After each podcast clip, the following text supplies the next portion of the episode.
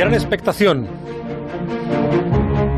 ante el episodio final de esta magnífica serie que ha llevado con el criterio y el rigor científico que le caracteriza mi admirado Alberto Aparici. Buenas noches.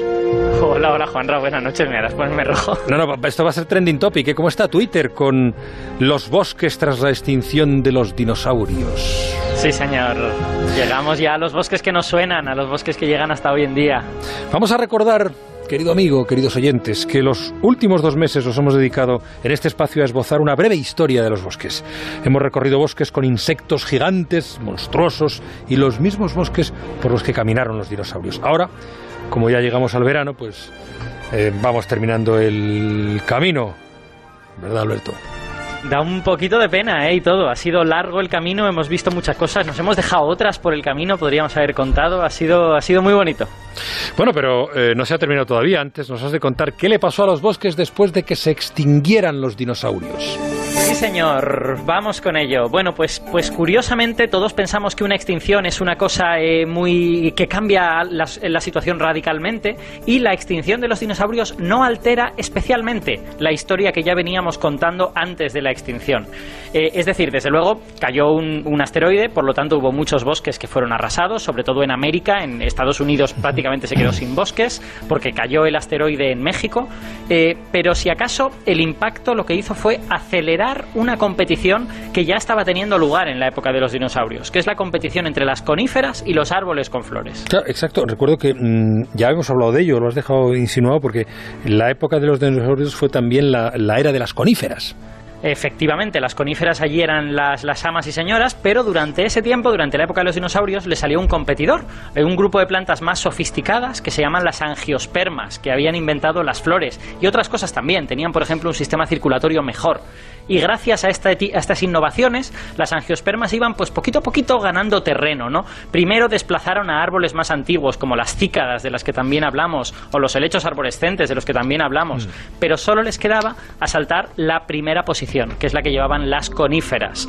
Bueno, pues la extinción fue ese momento. Tras la extinción, lo que seguimos viendo es muchas coníferas, sigue habiendo coníferas, porque en la actualidad todavía hay muchas, pero ahora son actrices secundarias.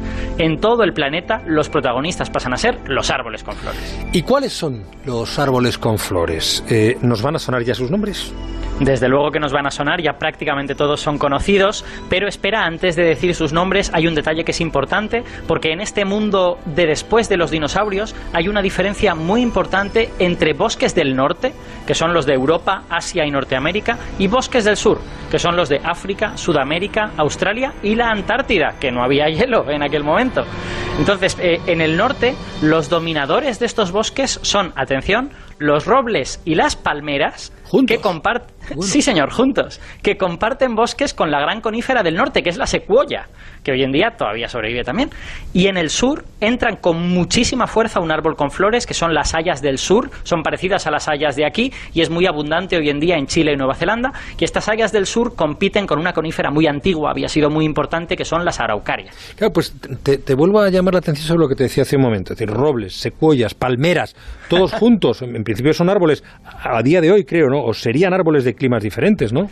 Sí, señor, claro, pero es que hace 60 millones de años el clima no es el que tenemos ahora, es, de hecho es bastante, bastante distinto. Las, las temperaturas hace 60 millones de años, un poquitín después de la extinción, que fue hace 66, las temperaturas seguían siendo altas en todo el mundo y llovía bastante. Digamos que todavía teníamos una tierra tropical, parecida en clima a la de la época de los dinosaurios. La única diferencia importante que te podías encontrar es que en cuanto te ibas acercando a los polos, empezabas a encontrarte pues inviernos muy largos, muy oscuros, y esos inviernos eran más secos, llovía poco, tal vez nevaba en algún momento, poquito, pero a lo mejor podía nevar. Y de hecho, este bosque que te he descrito, este bosque que, que en el que convivían robles, secuoyas y palmeras, no me lo he inventado, es un bosque cuyos rastros se han encontrado en Alaska. ¿En Alaska? en Alaska. Sí, señor, en la actual Alaska, poquito después de la extinción, que ya estaba muy al norte en aquel momento. O sea, que Alaska llegó a tener un, un clima tropical. ¿Qué, qué, qué pasó claro. para que todo eso cambiara? Bueno, pues lo que pasó es un fenómeno muy largo que, que, empezó hace 50 millones de años y que duró pues 30 o 40 millones de años. Algún día, si quieres, podemos hablar de él. Claro que, que es, sí. que es la llegada de, de, la glaciación actual. La glaciación en la que ahora estamos, porque tenemos casquetes polares, y eso es algo que es poco habitual en la historia de la Tierra, ha durado mucho tiempo, empezó hace 50 millones de años, y consistió en que la temperatura iba bajando poquito a poquito, poquito a poquito, y el clima se iba volviendo más frío, cada vez más seco, hasta llegar pues a la actualidad con estos casquetes polares. ¿no?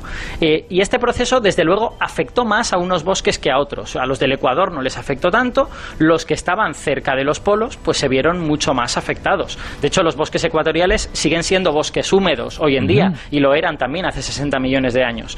Pero, sin embargo, en la Antártida tenemos la situación contraria. Hace 60 millones de años teníamos enormes bosques de hayas y ahora lo que tenemos en la Antártida es que hay dos especies de plantas con flores. Solo dos y son matorrales enanísimos, de 5 centímetros de alto. O sea, entonces estos bosques de la Antártida se han perdido para siempre. Bueno, algo sobrevive, no se han perdido completamente, pero sobreviven muy fragmentados. Hay una parte en la Patagonia, hay otra parte en regiones de Australia, en Nueva Guinea sobrevive una, una población bastante, bastante sana de estos bosques, pero son, digamos, los últimos reductos de unos bosques que se llevaron la peor parte de este enfriamiento global, sobre todo porque no tenían ningún sitio al que escapar. En el norte la situación era más distinta, en el norte los continentes son más grandes y los bosques podían retirarse al sur cuando llegaba el frío y volver a invadir el norte cuando subían las temperaturas y de esta manera se han mantenido más estables. Estos bosques del sur lo han pasado mal. ¿Y qué les ha pasado a los bosques del norte por culpa de este periodo de enfriamiento? Bueno, pues el frío lo que ha provocado es dos cosas. Primero, un revival de las coníferas. Las coníferas que parecía que estaban yendo para abajo, los árboles con flores les ganaban, pues en las zonas más frías, Siberia y Canadá, eh, han sido colonizadas hoy en día por pinos, por piceas, por abetos, que son coníferas muy bien adaptadas al frío. Y estos árboles con flores, que parecían ir ganando hace 50 millones de años, se han retirado a latitudes más cálidas. Y por eso son los que a nosotros en España nos suenan, ¿no? Los robles, las palmeras, los tenemos bien conocidos. De hecho, las aunque sean coníferas, también se ha retirado. ¿eh? Las secuoyas viven en, California y en China, así que el frío no les gusta mucho. Y, bueno, eh, este revival de las coníferas y estas eh, como zonificación en la que tenemos coníferas al norte y bosques de, flores al sur nos lleva ya a los bosques de la actualidad, ¿no? ya estamos exactamente donde teníamos que estar, con estos reductos de bosques del pasado en el sur, con esta especie de franjas en el norte y ya está, hemos llegado, hemos acompañado a los bosques en sus idas y venidas y con un poquito de suerte esto servirá pues para que los entendamos un poquito mejor, ¿no? Y para que sepamos la enorme historia que llevan detrás todos esos árboles. Bueno, bueno, bueno, qué, qué fantástico viaje y ahora ya me has comprometido uno que te lo voy a pedir para la temporada que viene, querido Alberto, y es por las glaciaciones, por esos cambios que, eh, por, por aquellos momentos aquellos millones de años, no fueron momentos, pero que momento a momento iban cambiando la Tierra hasta convertirla en lo que es hoy. Hay, hay como periodos, hay como eh, procesos muy largos y hay otros más breves. La glaciación es una cosa muy compleja, así que sí, sí, tenemos mucho que contar de todo esto. Alberto, cuídate mucho. Tú también, pasa un gran verano y Igualmente, descansa. Querido. Un abrazo. Un abrazo.